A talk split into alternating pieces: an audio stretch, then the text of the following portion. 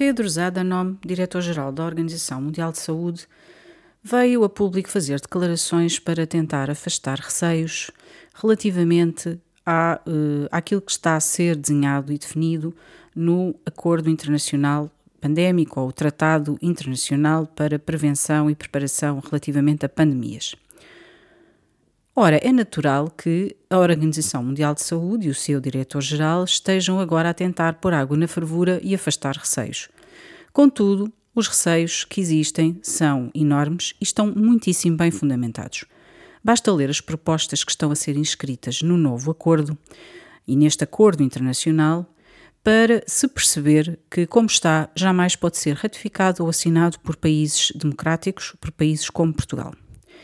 As alterações que, eh, e os, aquilo que está inscrito neste acordo implica e levanta receios fundamentados profundos relativamente à autonomia e à capacidade soberana que cada país terá para poder gerir futuras pandemias, tomando as suas próprias decisões e protegendo a sua população.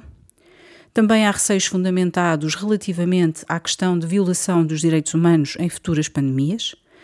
E também há receios fundamentados relativamente àquilo que é a defesa do bem-estar das crianças e dos direitos das crianças, que estão ameaçados neste novo uh, neste acordo, na forma como ele está agora a ser desenhado.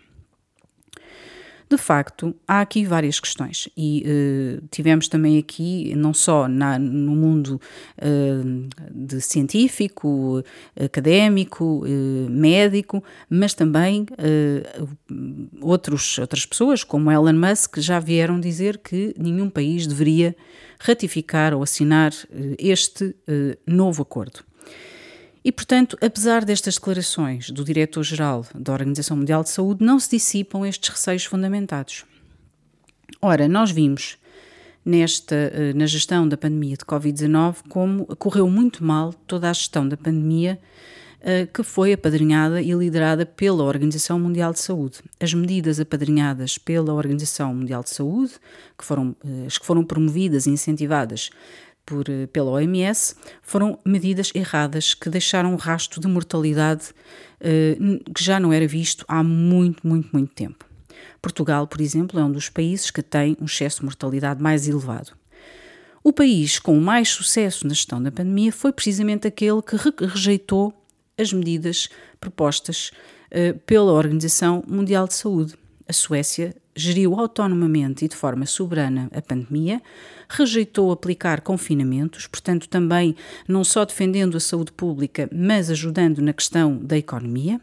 Por outro lado, rejeitou fechar escolas, protegeu as suas crianças, rejeitou impor o uso de máscaras faciais, que, como sabe, não está comprovado, eh, não existe benefícios da sua utilização eh, em eh, vírus do tipo do SARS-CoV-2 ou vírus da gripe e também rejeitou fechar muitas atividades económicas, manteve assim a sociedade a funcionar, com benefícios, benefícios para a sociedade, para a saúde pública e para a economia. A Suécia é o país da Europa que registra menor excesso de mortalidade desde 2020, algo que está comprovado, e saíram dados ainda esta semana que vêm sublinhar isso, dados oficiais eh, que provam de facto esta posição de liderança da Suécia na gestão eh, da pandemia de Covid-19, e por outro lado, eh, esteve, de facto, teve essa capacidade, capacidade de fazer uma gestão autónoma. Ora, os países que subscreverem, ratificarem este novo acordo, na forma como ele está desenhado, vão acabar por perder essa autonomia se se mantiverem algumas eh, das eh, normas que lá estão inscritas. Independentemente do diretor-geral da OMS dizer que os países, que não está em causa a soberania dos países, porque os países vão, estão a contribuir e podem contribuir para definir este novo acordo, isso também não nos vem sossegar. E não nos vem sossegar porquê? Porque, por exemplo, no caso de Portugal, nós temos, em nível uh, do ambiente político, ainda uma ideia completamente distorcida e falsa de que a gestão da pandemia de Covid-19 em Portugal foi um sucesso. Primeiro, isso é falso. Não só não foi um sucesso, como foi uma catástrofe. Nós vemos pelos dados e pelos factos, não é por aquilo que os políticos dizem. O excesso de mortalidade em Portugal desde 2020 é um pavor, sobretudo comparando com a Suécia, eh, um país que recusou aplicar medidas que Portugal aplicou e que foram medidas erradas. Eu recordo que Portugal eh, saiu do protocolo. Portugal, como a generalidade dos países e a Organização Mundial de Saúde, decidiram não aplicar o protocolo habitual em pandemias, que seria o de não aplicar o uso de máscaras, não fazer confinamentos, porque essas medidas são medidas que provocam danos e que não têm, eh, não têm aplicabilidade em termos de ajudar a controlar e a gerir a pandemia. No entanto, tomaram essas decisões erradamente. Ora, é importante que os políticos em Portugal, que têm responsabilidades na, eh, na questão de Portugal vir ou não a ratificar e assinar este novo acordo eh, pandémico, é importante que tenham noção do que é que aconteceu nos últimos três anos e do que é que estão a fazer. Portugal jamais pode ratificar, assinar este acordo da forma como ele está feito agora. Infelizmente, tenho muito poucas esperanças, confesso.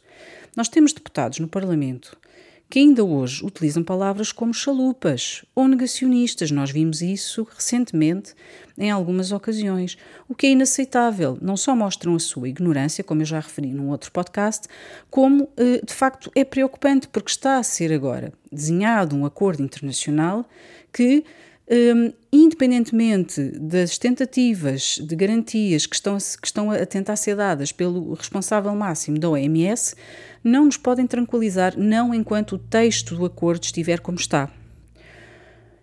Era importante melhorar claramente a literacia científica dos nossos políticos, mas isso não é necessário. O que é necessário, agora, com urgência, é que eles ouçam e façam aquilo que não fizeram durante três anos.